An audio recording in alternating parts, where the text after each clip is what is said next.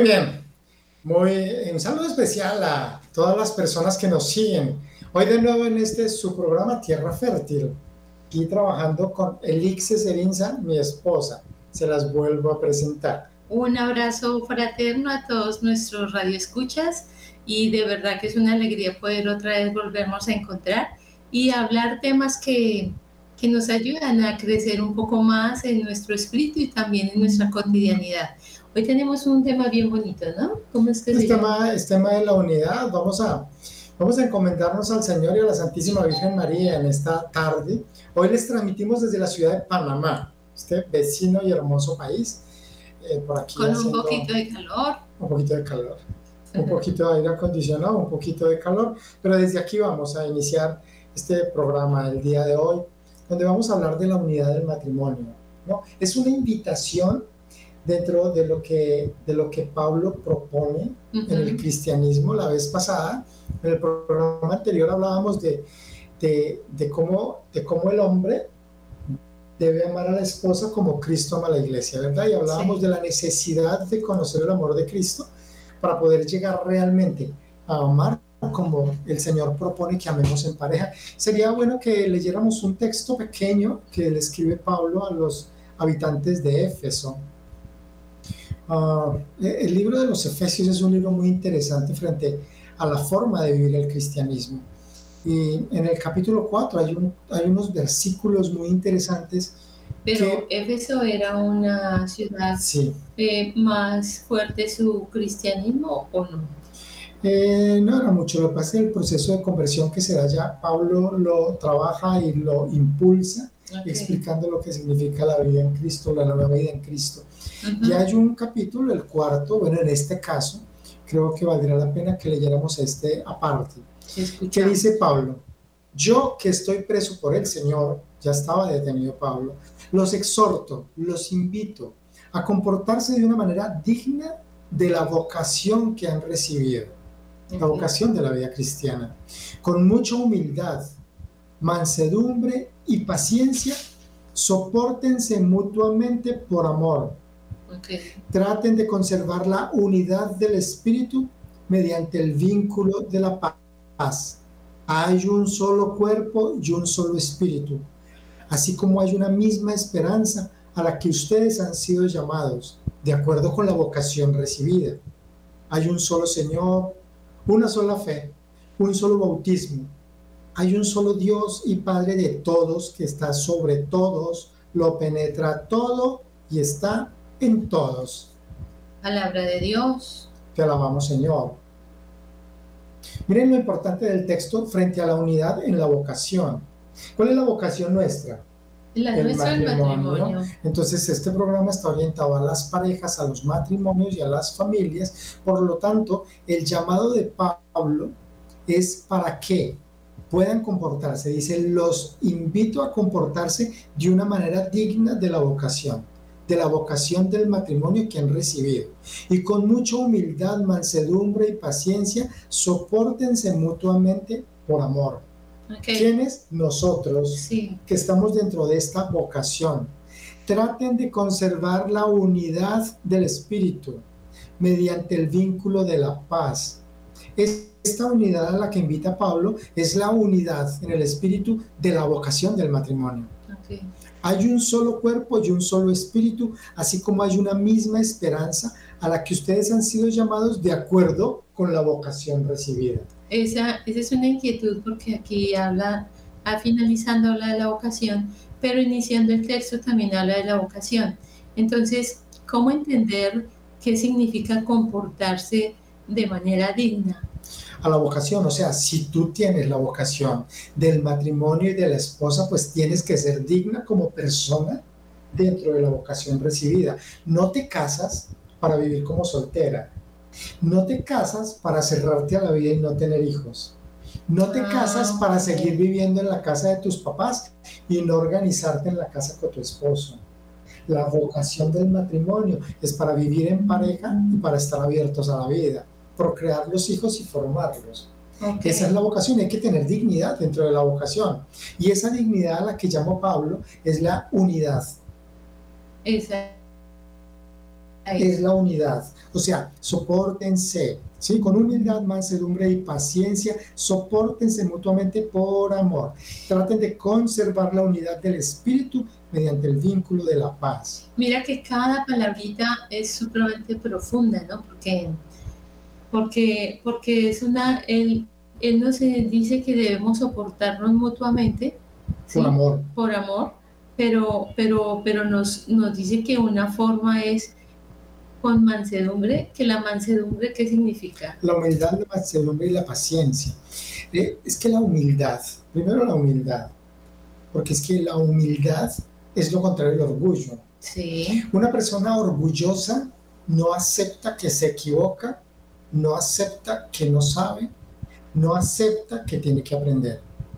Una persona humilde es aquella que acepta que se equivoca. Y que necesita. Que acepta que necesita aprender. Acepta que se equivocó. Entonces es humildad. Pero también debe haber mansedumbre, o sea, docilidad. Docilidad a Cristo para ser dóciles en el matrimonio. Para ser dóciles en este día a día que tú y yo vivimos amor hace 23 años. O sea, no ser agresivos no es sí, no ser agresivo, no ser violento, es mejorar la comunicación y aceptar que si me equivoqué te digo perdóname, mi amor, no quería hacerte daño. Es mansedumbre. ¿okay? Y al mismo tiempo paciencia. Y dicen, uy, qué paciencia que hay que tener con usted. Sí, es la paciencia. El matrimonio, nos decía el padre Carlos Yepes, en Colombia, en Medellín, decía, es que, es que el matrimonio, cuando tú te casas, bueno, tú a quién eliges cuando te casas entonces, ay, a mi media naranja. No, primero no es media, es una, es completa.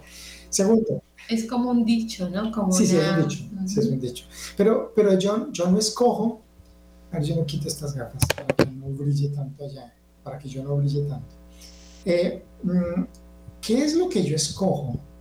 La persona con la que voy a compartir una forma de vida, la persona con la que voy a vivir el resto de mi vida, la persona con la que voy a ser feliz, la persona con la que voy a compartir las alegrías, los éxitos y los triunfos, o es la persona que me va a tallar toda la vida. Pues mira que, mira que uno nunca lo piensa así, que bueno, me caso contigo, pero yo sé que me vas a tallar. ¿Qué significa tallar? Tallar es que si yo quiero algo y él no lo quiere, entonces yo debo, yo debo comprender por qué no lo quiero y, y poder como compartir ese pensamiento para llegar a un acuerdo. Mira, sí, mira, hay una canción que es El alfarero, ¿verdad? Y somos, y somos arcilla en manos del maestro, o sea, en manos de Cristo, ¿cierto? Cristo nos talla y nos forma, ¿cierto? Pero ¿cómo nos talla Cristo? Con el cónyuge. Correcto. O sea, nos talla a través de las personas a las que amamos. O sea, uno ama a la mamá, pero la mamá lo talla. Yo no amo al papá y el papá lo ama a uno, pero el papá lo talla. Así no, mi hijo, venga, no sé qué. No, no, es que así no, y si no se va a la casa. No, ah, bueno, está bien, sí, señor. Lo tallan. No puede, por aquí no, por allá no. Porque las personas estamos en un proceso evolutivo siempre, o sea, las personas no estamos construidas. La construcción es el amor de Cristo todo el tiempo es que los discípulos estuvieron tres años con el Señor, pero aún así, al tercer año, cuando se supone que ya habían hecho la especialización y el magister y estaban listos para el Señor, pues se fueron, lo abandonaron, se equivocaron. Mira lo que hizo Pedro. No solo negarlo, sino cortarle la oreja al soldado. O sea, entonces es, es cuando nosotros entendemos que nosotros estamos en proceso constructivo toda la vida, en el proceso evolutivo. Y yo creo que ese es lo complejo que estamos viviendo eh, muchas, muchas parejitas porque no, no estamos teniendo en cuenta que estamos construyéndonos, sino que ya estamos construidos y que pues ya yo soy así y de malas, pues si no, entonces mire a ver qué hace y, y pues está como la actitud facilista, ¿no? Entonces, o, o venga, quédese acá porque pues yo lo necesito o yo la necesito y no puedo, pero entonces hay como esa coyuntura. Entonces creo que no se puede hablar de unidad, que es como el tema que, que estamos bueno, tomando hoy. Ok, la unidad del matrimonio requiere y necesita que nosotros entendamos Es que, mira, es que ni siquiera en la unidad. No. Estamos hablando de la necesidad de tallarse y de construirse. Entonces, yo tengo que entender algo. Yo tengo que entender que yo soy una persona con la mejor intención y con el mejor deseo, pero posiblemente en un proceso de construcción. Somos como las casas en obra gris. Entonces ya compramos el terreno, ya levantamos, ya hicimos las zapatas, levantamos las columnas, las vigas y empezamos a montar el adobe, el ladrillo. Y a generar las ventanas, las tuberías, todo. Pues estamos en obra gris. ¿La casa está habitable? No. No tiene piso, no tiene todavía baños. La cocina apenas es un mesón en cemento que te falta pues enchapar y hacer todo lo demás. Estamos en construcción, somos, estamos en obra gris. Todo mira que es tan difícil que uno como ser humano pues se ve así. Uno ya se ve brillante, todo lustrado, o sea, todo limpio. Todo enchapado. Todo enchapado, o sea, uno no se ve que, esté, que le falta, pues todo eso no. Pero, mira, amor, mira, mira, en realidad, en realidad las personas siempre estamos en obra gris. Y cuando uno se casa, cuando uno se casa, uno debería, digo debería, estar consciente que se casa en obra gris para que junto con su esposo o su esposa pueda ser re no reconstruido, no, tallado, organizado, que le pongan la línea blanca, ¿cierto? Que le pongan las luces, lo pinten, le pongan piso, lo enchapen. Y es una construcción, pero miren, la, miren, el amor de Dios es tan maravilloso que establece en el matrimonio, no hay un vínculo diferente, o sea, no hay un grado de filiación yo seré siempre el hijo de mi papá y mi papá será siempre mi hijo, sea lo que sea mi papá. Así yo no hable con mi papá en toda la vida y dure 10 años sin hablar con él, es mi papá. Y la filiación existe, como existe la filiación con mi mamá, como existe la filiación con mi hermano, como existe, como existe la filiación con mi hijo. Pero entre los esposos no hay filiación. No. Más que el deseo mismo de construirnos. Sí, mira que hablando de esto, mm, recuerdo un caso de una consultante mía, una chica que se enamoró pues del novio y bueno, duraron su temporada de novios y, tomaron la decisión de irse a vivir juntos. Em, ella queda embarazada y una vez que ella queda embarazada, pues él tiene un cambio del cielo a la tierra y empieza ella en un proceso de, de rescatar a a, pues a su compañero porque en ese momento pues no, no se han casado, pero es una lucha constante, o sea, y, y definitivamente él no, no entró. Y al punto de que definitivamente, pues, o sea, después de que ella lucha 12 años, toma la decisión de separarse porque él no, pues él no avanzó, él no, no cambió, no la apoyó, tampoco se quiso casar. Entonces, en, ese, en, esa, en esto que estamos hablando ahora, amor, de, de buscar la unidad, ¿cómo puede una persona, que un hombre o una mujer que vive una situación de esta, comprender qué fue lo que pasó, de dónde se rompió la unidad, dónde, qué, qué, qué, qué hizo la situación de que ella hoy sea madre soltera con un bebé donde, donde ya no puede contar con él. Bueno, amor, es posible que no se haya roto la unidad, porque es posible que la unidad nunca haya existido. O sea que son unos engaños que uno se hace. Eh, no, yo, yo no creería que es un engaño. Yo creo que es una falta de conocimiento frente al matrimonio. O sea, uno se casa y uno está convencido que los dos somos uno, te amo. La luna, tú y yo, las estrellas, tú y yo. Soy feliz contigo, tú me haces pleno, tú me, tú me das eh, el bienestar que yo quiero. Pero, pero es tan superficial, es tan emocional, que no llegamos a ser realmente unidad.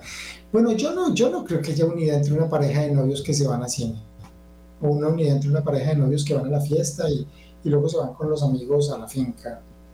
No creo que haya unidad. Hay un compartir, es un compartir eh, la vida, el, el paseo. Unidad es cuando ya tenemos un objetivo y unos pensamientos iguales para una determinada tarea. Eh, más que el pensamiento igual amor, es el, el, objetivo igual. O sea, ¿cuál es nuestro objetivo en la vida? ¿Cuál es el sentido de vida que tenemos los dos como esposos? O sea, los dos como esposos tenemos como objetivo el amor. Ese es nuestro eje y miramos hacia el mismo lado. Puede que tú pienses de una manera el amor y puede que yo lo piense de otra manera, pero el objetivo es el mismo. Y si el objetivo es el mismo, lograremos la unidad para alcanzar el objetivo. Entonces uno está muy perdido cuando piensa que el objetivo es comprar un apartamento, eh, comprar un, un, carro, pagar las cuotas. Entonces ahí, o sea, eh, ahí nos estamos olvidando en realidad cuál es la profundidad de la vida, o sea, cuál es el sentido de la vida. Sí, es probable que sí.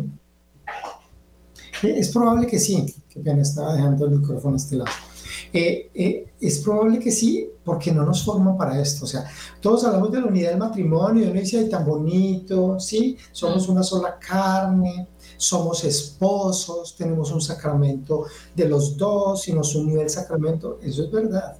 Pero si no hay un estado consciente de lo que significa la construcción para llegar a la unidad, pues no nos tallamos. O sea, Dice, no me diga qué tengo que hacer, no se meta con mis cosas, no se meta con mi dinero, no se meta con mi mamá, déjeme en paz con mis cosas, estos son mis amigos, yo puedo salir con mis amigos cuando yo quiera, son mis amigos de la universidad, son mis amigos del colegio y puede que ya esté mi exnovia, pero yo ya no tengo nada con ella. O sea, yo estoy tratando de tener una vida yo solo, pero no me la toques.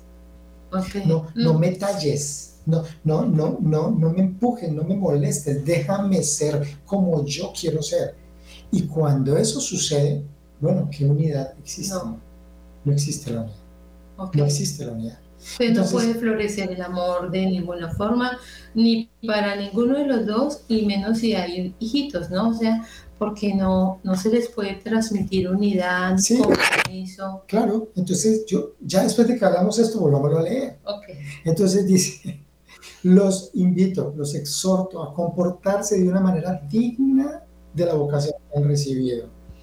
Con mucha humildad, mansedumbre y paciencia, soportense mutuamente por amor y traten de conservar la unidad del espíritu mediante el vínculo de la paz, porque hay un solo cuerpo y un solo espíritu, así como una misma esperanza a las que ustedes han sido llamados de acuerdo con la vocación recibida. Okay. Entonces... Pero, pero mira que leyendo ese pedacito, eh, muchas personas no tienen idea qué es el espíritu. Sí, es que, bueno, es que solo ese, estos versículos nos daría para hacer tres programas pero, pero para entrar a hablar del espíritu, ¿cierto? De, lo que significa la unidad del espíritu, por lo menos que seamos conscientes de algo. Miren, todo es evolutivo, partamos de ahí, sí. ¿cierto? Porque para poder hablar de amor hay que hablar de evolución. O sea, ¿por qué somos evolutivos? ¿Por qué somos evolutivos? Hace poco leí un texto muy, muy interesante que, que dice, dice que, que, la vida es maravillosa y decía, esto es de una, de una niña venezolana que tiene una organización que la vi hace poco, aquí en Panamá, y, y leí el texto y decía, imagínense que el esperma de mi papá y el óvulo de mi mamá se hubieran puesto a pelear que porque usted me cae mal, que porque usted no me diga qué tengo que hacer. Hasta ahora. Que porque llegó que porque llegó hasta ahora y que porque le falta tanta fuerza, que si fue que no desayunó. Y entonces si no hubieran, si, si, se hubieran peleado todo el tiempo, ¿sí? Que es que usted es creyente, usted no es creyente, es que usted sí le gusta, usted no le gusta, pues, pues no existiríamos, ¿no? No existiría. Y parto de ahí para hablar de evolución. O sea, inicialmente Dios pone la vida cuando somos un, cuando somos un gameto, o sea, somos absolutamente milimétricos, absolutamente más chiquititos que la cabeza de un alfiler. Pero por supuesto, mamita, pero por supuesto. Micro. Por supuesto, por supuesto. Y luego esa mórula se va convirtiendo en un gameto y va creciendo y va madurando hasta que se convierte en un feto. Y luego el feto también va creciendo siempre como persona desde el momento mismo en que este esperma y este óvulo antes de pelearse se unen y se fecunda y ahí viene la vida, y Dios pone la vida. Y entonces es todo un proceso evolutivo. y luego entonces el bebé nace, sale a este mundo y respira. y comienza un proceso, pero ese bebé, no, él no sabe nada, no sabe hablar, no sabe, él no sabe nada, nada. No. Pero poco a poco va pasando el tiempo y uno ve cómo van creciendo, cómo van mirando, cómo van cogiendo, cómo van comiendo, cómo van cateando, cómo van caminando, cómo van aprendiendo y van evolucionando hasta que se vuelven unos bichuditos que corren por toda la casa y luego aprenden a rayar las paredes con crayolas y luego aprenden a romper los cristales de la casa, etcétera, hasta que, hasta que luego aprenden a, a leer, a sumar, a escribir, a abrazar, a besar, a amar, y crecen y son adolescentes, y luego van a la universidad y luego se casan. Pero eso no eran. Antes eran un gameto. Todo es un proceso evolutivo. Todo es un proceso evolutivo. O sea, la fruta del árbol es un proceso evolutivo que antes era una semilla. En una tierra fértil, como este programa, en una tierra fértil que con agua y sol fue creciendo poco a poco. Y a bonito. Y a bonito, pero como es fértil, está buena. Ah, entonces, entonces la, fertilidad es natural. Sí, es natural, lo da Dios. Y, y crece evolutivamente y da un fruto. ¿verdad? Entonces nosotros solo vemos el fruto y cogemos el fruto, pero no entendemos el proceso evolutivo. Igual no entendemos el proceso evolutivo en la persona. Entonces, así como la persona físicamente tiene un proceso evolutivo, como lo estábamos explicando, ¿cierto? Desde el bebé que nace. Bueno, en el amor también hay un proceso evolutivo. Y la vez pasada hablábamos del conocimiento de Dios, que también es evolutivo. Entonces, al comienzo, tú empiezas a conocer de Dios, pero poco a poco la palabra te va llegando y tú vas entrando y vas conociendo y cada vez más, vas a más y a más y a más.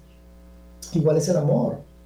Igual es la construcción del proyecto personal, igual es la construcción de la relación en pareja, igual es el proyecto de vida en matrimonio y familia, pero siempre será evolutivo, porque cuando no te has casado no sabes cómo es casarse. Entonces sabes cómo es ser novio y eso, ¿cierto? Porque puede que no tuvieras todas las herramientas para vivir el noviazgo correcto, pero te casas y empiezas a conocer qué es el matrimonio y empieza un proceso evolutivo como persona. Mira qué interesante lo que estás diciendo, o sea, para, para que se logre la evolución en una persona, esa persona debe inquietarse, ¿no? Por conocer, por aprender, porque si esa persona no se inquieta, pues en realidad no puede evolucionar. Correcto. Es decir, lo que dices es correcto porque la evolución biológica se da sin que tú hagas nada. Sí, no tengo que estudiarlo. No, no tienes ni siquiera que darte cuenta. O sea, cuando la niña tiene su primera menarquía, es decir, su primera menstruación, la niña no sabe que eso iba a pasar. O si lo sabe, no depende de ella. Su, su biología sola la genera. La formación de su cuerpo, al muchacho le empiezan a salir pelos en la cara, pero, pero eso es natural. Porque la biología ya, ya es súper inteligente. O sea, lo que pasa es que la, biología... No depende de uno. sí, más, más que inteligente, la biología es y se da dentro del proceso de la materia. Ya está. Y, y, así se genera y se desarrolla. Es perfecta. Pero no tengo que estudiarla para que se dé. Se da así yo no sé para qué se da. Pero es diferente lo que estamos hablando frente a la construcción de la persona en su proyecto personal, de vida, conyugal, familiar, porque ahí sí tengo que conocerlo. ¿Y dónde está el problema en los matrimonios? El problema en los matrimonios está que estamos convencidos que todo se da porque sí de manera natural y resulta que la construcción de la persona en el amor no se da de manera natural. Yo tengo que acercarme, tengo que leer, tengo que conocer. ¿Y qué es lo que tengo que leer? Pues el manual de vida de las personas. ¿Y cuál es el manual de vida de las personas? Sí, porque es que todo tiene manual y nosotros... También tenemos un manual. Pero si yo no me acerco a conocer el manual y no me acerco a Cristo y no conozco el amor de Dios, ¿cómo puedo yo entrar a conocer las estructuras internas de la persona? Biológicamente creceré, biológicamente dirán, no, usted ya está en edad de casarse, mi usted ya tiene 24, 25. Pues sí, pero internamente puede tener 5. Claro. O 7 y ser un niño, un adolescente. claro. Entonces, no se está construyendo y no es consciente de la necesidad de la construcción interna. Entonces, cuando uno se casa es cuando uno dice, no, pero usted, ¿por qué me dice todo eso? Ah, porque a mí no me gusta que haga eso. Ah, pero si a usted no le gusta, pues de malas, porque es que yo soy así. Entonces no soy consciente de la necesidad de, la, evolucionar. de la evolución y de la construcción. Entonces, en el fondo, cuando yo me caso, lo que estoy escogiendo es la persona que me va a tallar. Entonces, eres tú quien me talla a mí y soy yo quien te talla a ti. Claro, porque ¿Cuál- crecimos en lugares diferentes, Claro. en hábitos, costumbres, eh, pensamientos que hay que alinearse a los tuyos o Sí, los tuyos y, a los y- míos. y de todas maneras, mira lo bonito, porque es que, porque es que aquí hay algo que es fundamental y es que no necesariamente, no necesariamente la pareja es diferente porque tienen formaciones diferentes. Los hermanos, los hermanos son diferentes. O sea, Sí. tu hermano es diferente a ti y tu otro hermano es diferente a ti. y Y crecimos en la crecieron misma con los mismos papás y en la misma casa Ujú. pero es la, es la decisión de la vocación personal en la forma en que, y, y de manera irrepetible, yo tengo un conocer personal. Eso es antropología trascendental. Yo tengo una forma de conocer. Si hoy hay 200 personas, 500 personas, 1000 personas escuchando, cada una de ellas va a recibir lo que decimos de una manera diferente. Y es el mismo mensaje. Cuando estamos en la iglesia y el sacerdote está en la homilía y nos está explicando el evangelio, cada uno lo interpreta de manera diferente. Hay quienes dicen, uy, Dios mío, me cayó a mí. Hmm, Este es para mí con lo que me pasó esta mañana. Otros dicen, ve, qué interesante, se parece el ejemplo del tío. Y otros dicen, "Hmm, qué época tan difícil la del Señor, etcétera, etcétera, etcétera. Cada uno tiene una forma de interpretación porque cada uno es único y irrepetible. Entonces, en estas diferencias personales no tenemos que ser iguales. Seremos siempre diferentes, amor. Pero nos construimos y nos ayudamos para fortalecernos en las debilidades. O sea, yo te ayudo a fortalecer tus debilidades y tú me ayudas a fortalecer las mías. Ajá. Y eso es lo que permite la unidad dentro de la construcción, dentro de la talla que tenemos como esposos. Y no hay nada más bonito que eso, que los dos podamos crecer. Dicen, ay, no es que ustedes nunca pelean, qué pereza. O sea, no, nosotros nunca discutimos, nosotros nunca nos alzamos la voz, no, se están guardando cosas. Mira que cosas. sí, mira que ocurren situaciones cuando una parejita vive un tema difícil que ella se agrave y esté en una situación difícil de salud o él que por alguna razón se chocaron o alguna o, o, o él se quedó sin empleo.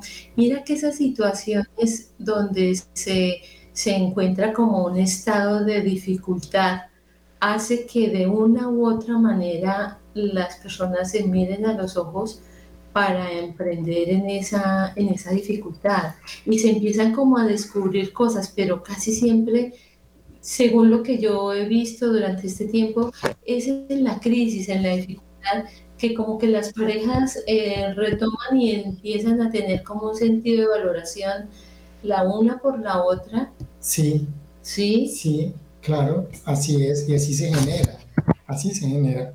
Entonces, el proceso de construcción siempre será importante en el, en- en el estado consciente de cada uno de los miembros de la pareja para lograr la unidad. Es que, es que serán una sola carne, cuando el hombre y la mujer serán como una sola persona. Y yo digo, ¿cuándo? ¿En qué momento? ¿Cómo se hace eso? ¿Cómo somos uno?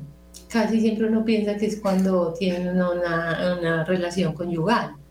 Una relación de intimidad conyugal. Sí, Sí, y de hecho ahí somos una sola carne, en lo físico. Pero ¿dónde somos una sola carne como esposos? ¿Dónde somos una sola persona? Porque dice la palabra que serán como una sola persona. ¿Y cómo es esa unidad? ¿Y cómo puede ser esa unidad si yo no soy consciente de que tengo que construirme y de que tú me apoyas en medio de tu temperamento, de tu forma de decir las cosas, de tu forma de concebir las cosas, de tu forma de sentir, también estalla para mí. Y eso es parte del crecimiento para mí. Edgar, es que es demasiado intensa. Pues cuando aprendes a controlar y a aguantar la intensidad de tu pareja, estás creciendo. Estás aprendiendo. Sí, sí, definitivamente sí. Y ahí es cuando en realidad se puede generar la unidad. Y mira que esa unidad, cuando uno empieza a descubrir que hay un Dios todopoderoso y que no estamos solos, mira que eso se va mejorando porque hay como un apoyo, hay, hay como un ancla donde uno sujetarse, porque cada que uno escucha el Evangelio, pues todo, todo te lo dicen de verdad, o sea, ahí no hay mentira, no hay engaño, y, y en realidad es, un, es una forma, como digo yo, eh, no es tan complicada de entender. No, no es de entender. Y mira, eh, me, parece bueno que, que, pudiésemos compartir esto, ¿no? O sea, que el amor conyugal, eh, el amor en pareja, que tiene que ver con esta unidad. Yo creo que es algo muy importante y tiene que ver con que, con que la pareja es que mira, mira lo bonito del amor. El amor conyugal, ¿sí? Para poder aprender a amar en el amor conyugal, uno tiene que saber que este amor conyugal es una especialización del amor. Bueno, eso yo creo que ya centraliza mucho, o sea, como que le da orden a las ideas para ¿Por Qué, ¿Por qué razón? Mira que hay tres pasos para aprender a amar a la pareja dentro del tema de la unidad. Pero pero esto toca despacito para poderlo masticar, porque no es la información por la información, sino, sino poderlo bajar un poco. La especialización del amor significa que hay un amor básico. Y ese amor básico significa que es el amor que Cristo nos propone. ¿El básico? Sí, claro. El, básico no es el amor que yo siento por ti. No, ese es el amor, esa es la especialización. ¿En serio? Claro. Vea qué sorpresa. Entonces, ¿cuál es el amor básico? El amor básico es el que tú puedes sentir por tu papá. Sí. Por tu hermano. Sí. Por tu primo. Sí. Por el compañero de clase. Sí. Por el compañero de trabajo. ¿Por qué? Porque es que ese no es amor conyugal. No. No. Ese es el ámense los unos a los otros como yo los he amado. Sí. Y ese amor es el deseo de brindarme y donarme totalmente para que el otro crezca. Es lo que el papá hace con el hijo y la hija. Entonces el papá va, trabaja de sol a sol, viene y trae la comidita y paga el arriendo o compra la casa y busca cómo ahorra para comprar el uniforme y, los útiles y el paseo, ¿cierto? Es el amor natural, es el amor que Dios propone. Y entonces Jesús dice, yo, yo ustedes la gente sabrán que son míos porque se aman los unos a los otros. Ámense como yo los amo y yo no los amo con amor conyugal. No. si, si yo les digo, amen, ámense los unos a los otros como yo los amo, es con el amor de Cristo, es con el amor de Dios, ese amor donativo, total, donde lo único que yo busco es que tú estés bien, papá, es que tú estés bien, mamá, es, que, tú estés bien, es que tú estés bien, hijo.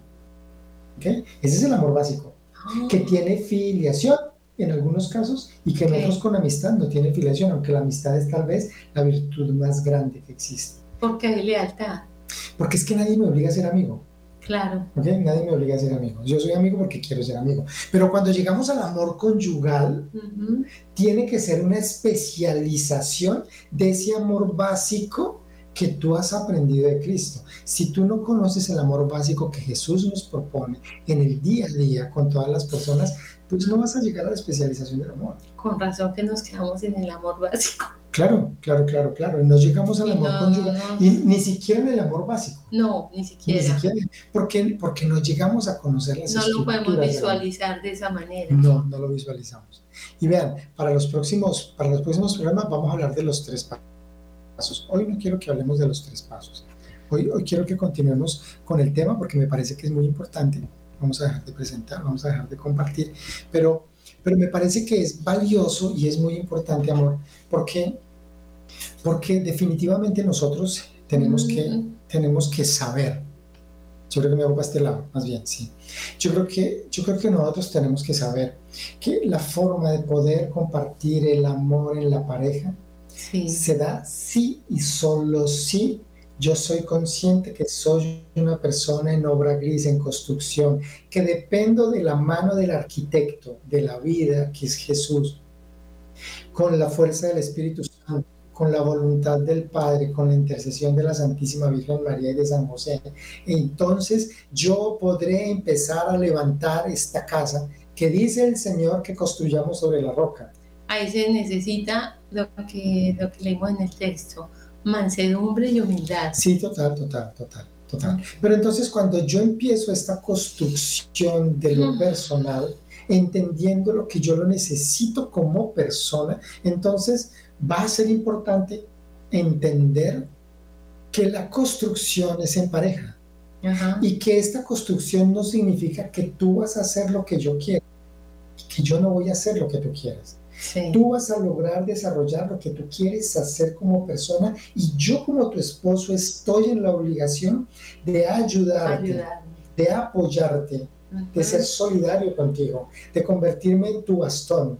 Así tú no lo quieras. Así yo no lo quiero, porque es que estoy pensando en lo que tú quieres, no en lo que yo quiero.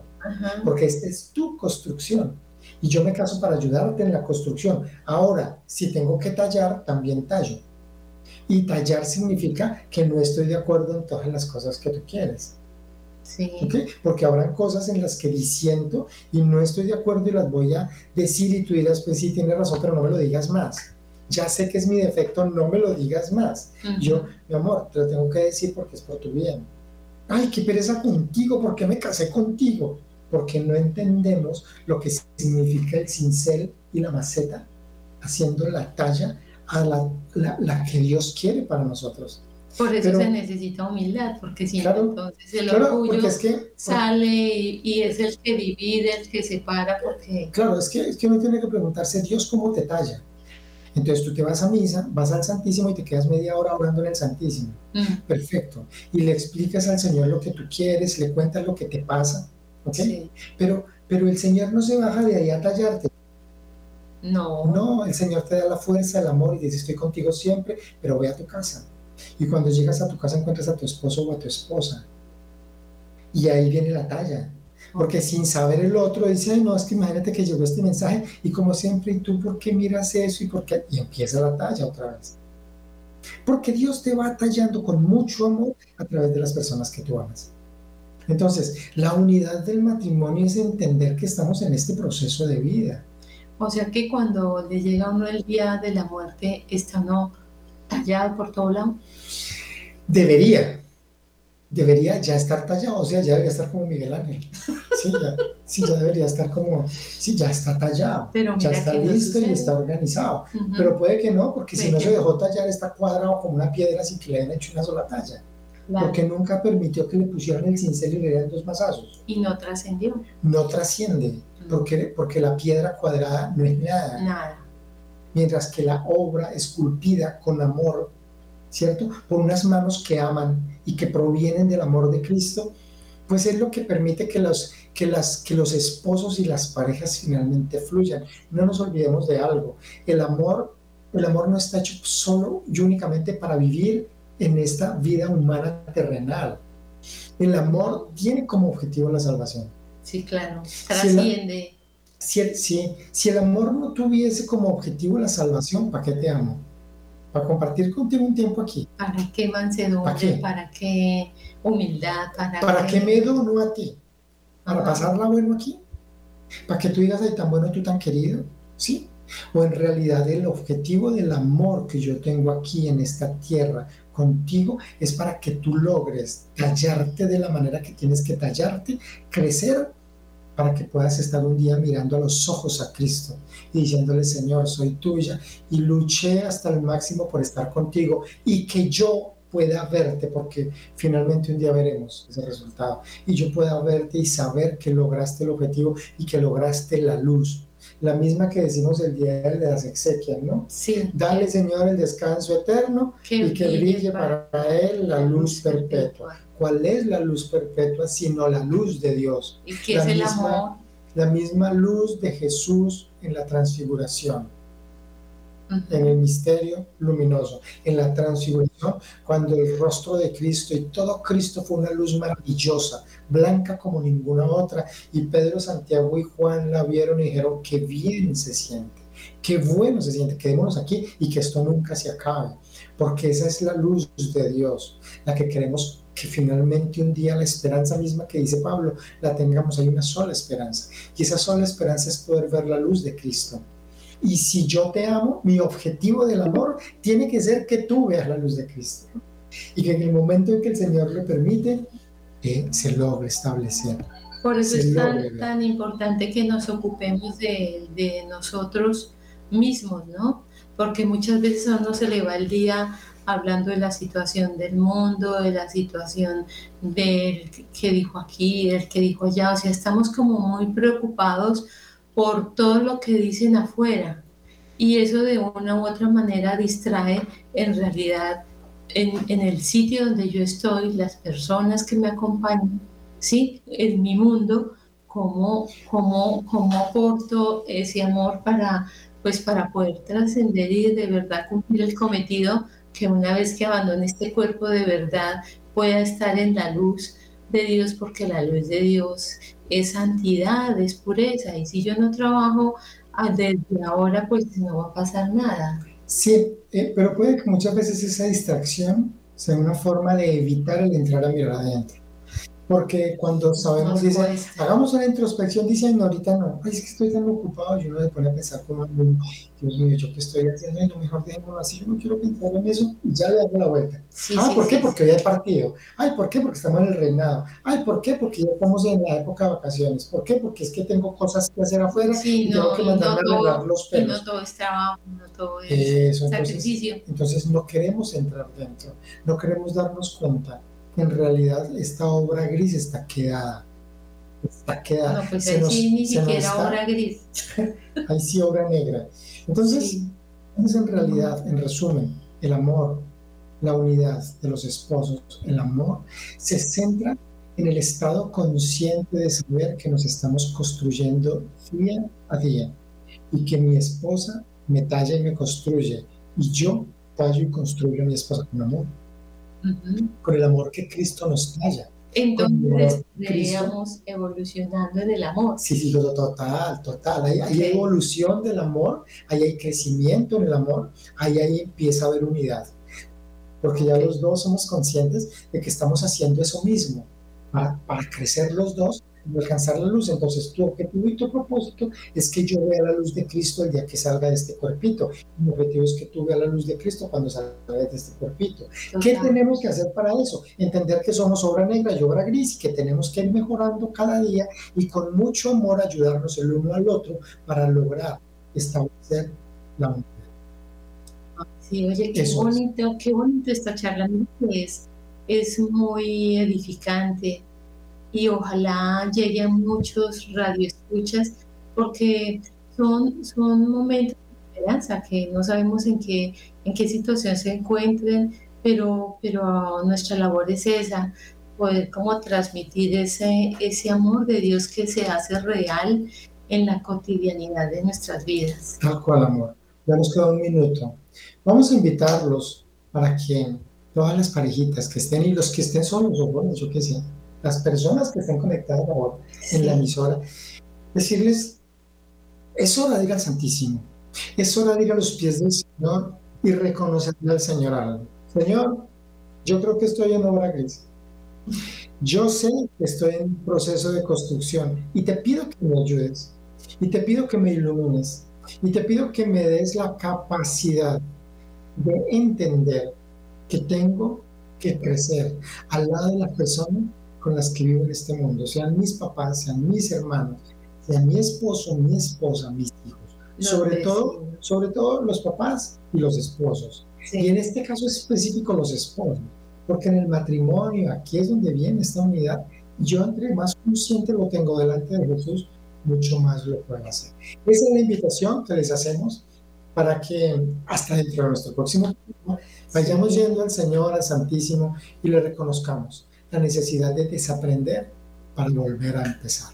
Fue un placer haber estado con ustedes hoy compartiendo este rato, amor. Sí, un abrazo inmenso, fraterno.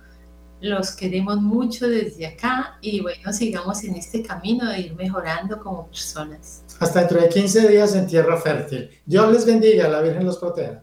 Hasta luego. Hasta pronto.